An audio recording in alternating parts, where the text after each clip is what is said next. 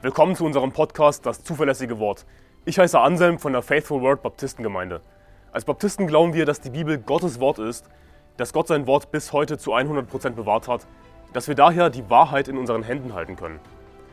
Wir wollen in diesem Podcast biblische Lehren einfach verständlich in kurzen Episoden erläutern, Irrlehren anhand der Bibel aufzeigen und aktuelle Ereignisse im Licht der Bibel bewerten.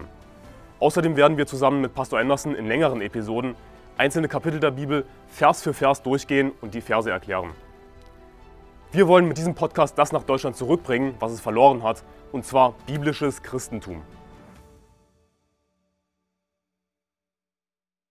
Unzucht ist ein Thema, das heutzutage belächelt wird, über das sich kaum noch jemand Gedanken macht. Aber das liegt daran, dass Deutschland ein Land von Hurern und Huren ist, das gerichtet wird von Gott.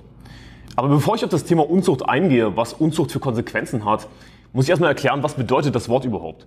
Und wir finden eine gute Definition für Unzucht in 1. Korinther Kapitel 7, Vers 2, da heißt es, um aber Unzucht zu vermeiden, soll jeder Mann seine eigene Frau und jede Frau ihren eigenen Mann haben. Also wie können wir Unzucht vermeiden, indem wir heiraten? Das heißt, Unzucht ist Geschlechtsverkehr vor der Ehe. Außerehelicher Geschlechtsverkehr, das bezeichnet die Bibel als Unzucht und das ist eine Sünde. Aber was sind jetzt die Konsequenzen von Unzucht laut der Bibel?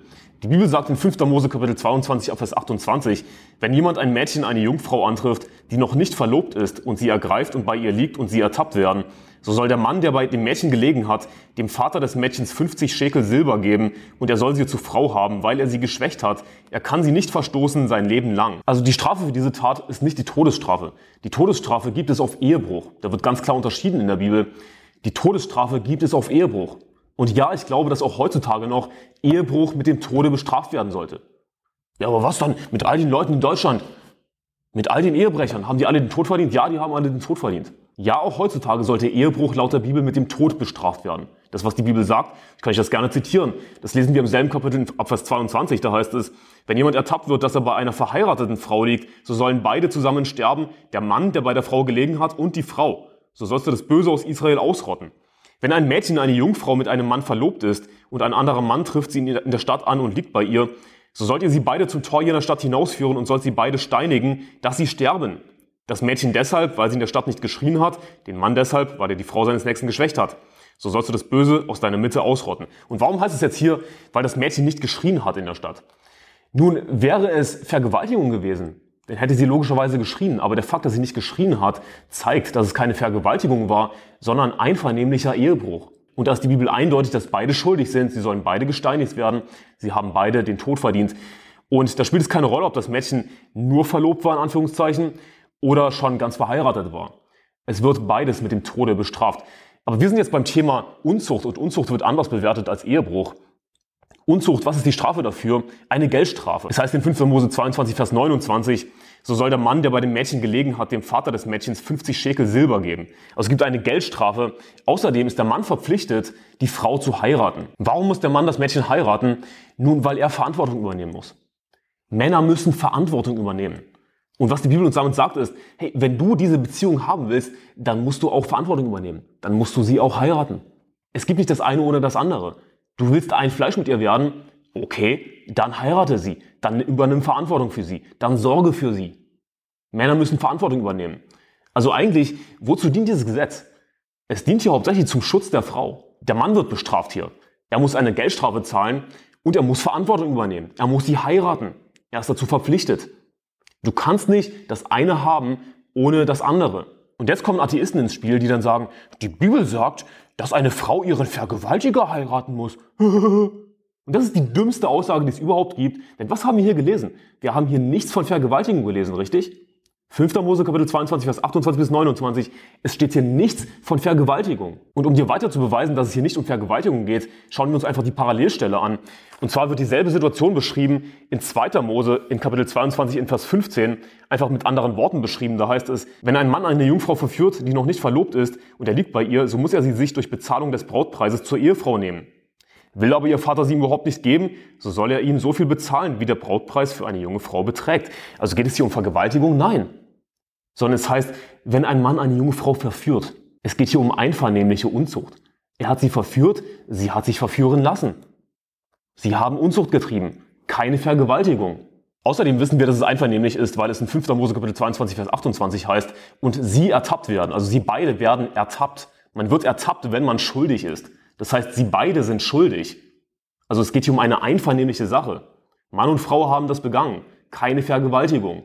Aber was diese bescheuerte Aussage von Atheisten wirklich so lächerlich macht, ist, dass die Bibel lehrt, dass es auf Vergewaltigung die Todesstrafe gibt. Auf Vergewaltigung gibt es die Todesstrafe, lesen wir im selben Kapitel in 5. Mose Kapitel 22.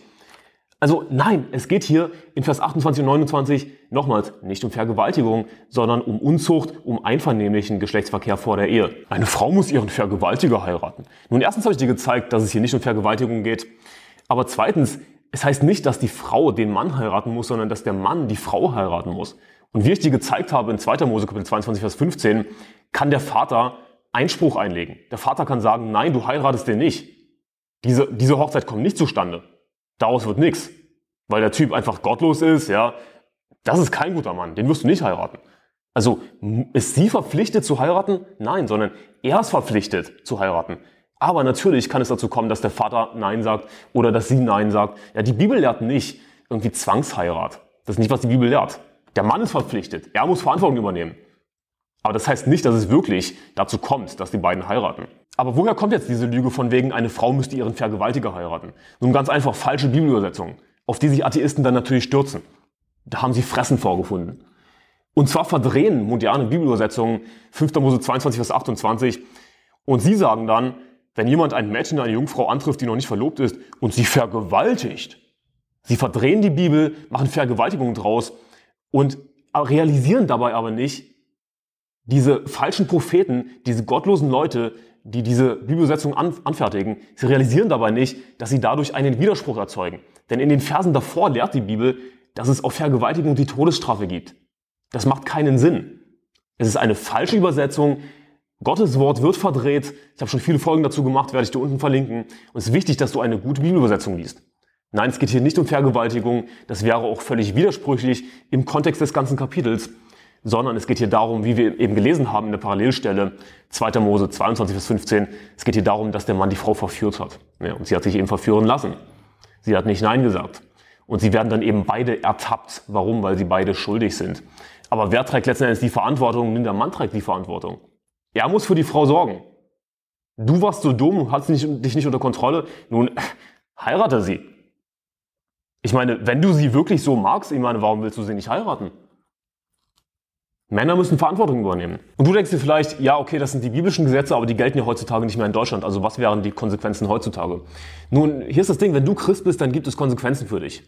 Gott ist es nicht egal, was du tust als Christ. 1. Korinther Kapitel 10, Vers 8, da heißt es, lasst uns auch nicht Unzucht treiben, so wie etliche von ihnen Unzucht trieben und es fielen an einem Tag 23.000.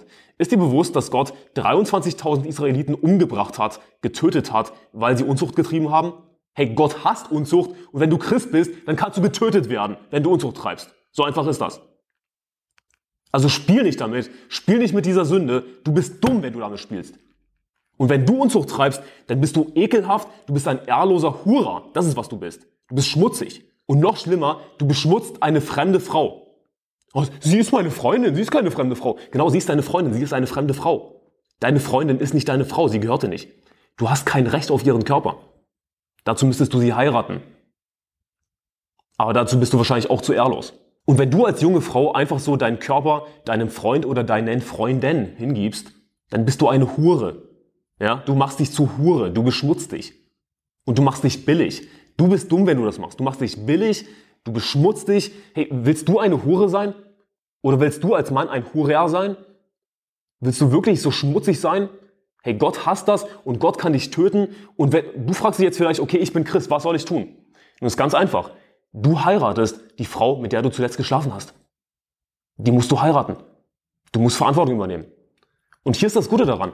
Wenn du ab jetzt die richtige Entscheidung triffst und wenn ihr beide ganz einfach heiratet, dann ist es vergeben und vergessen. Dann könnt ihr weiter zum Gottesdienst kommen, könnt ihr weiter zur Kirche gehen.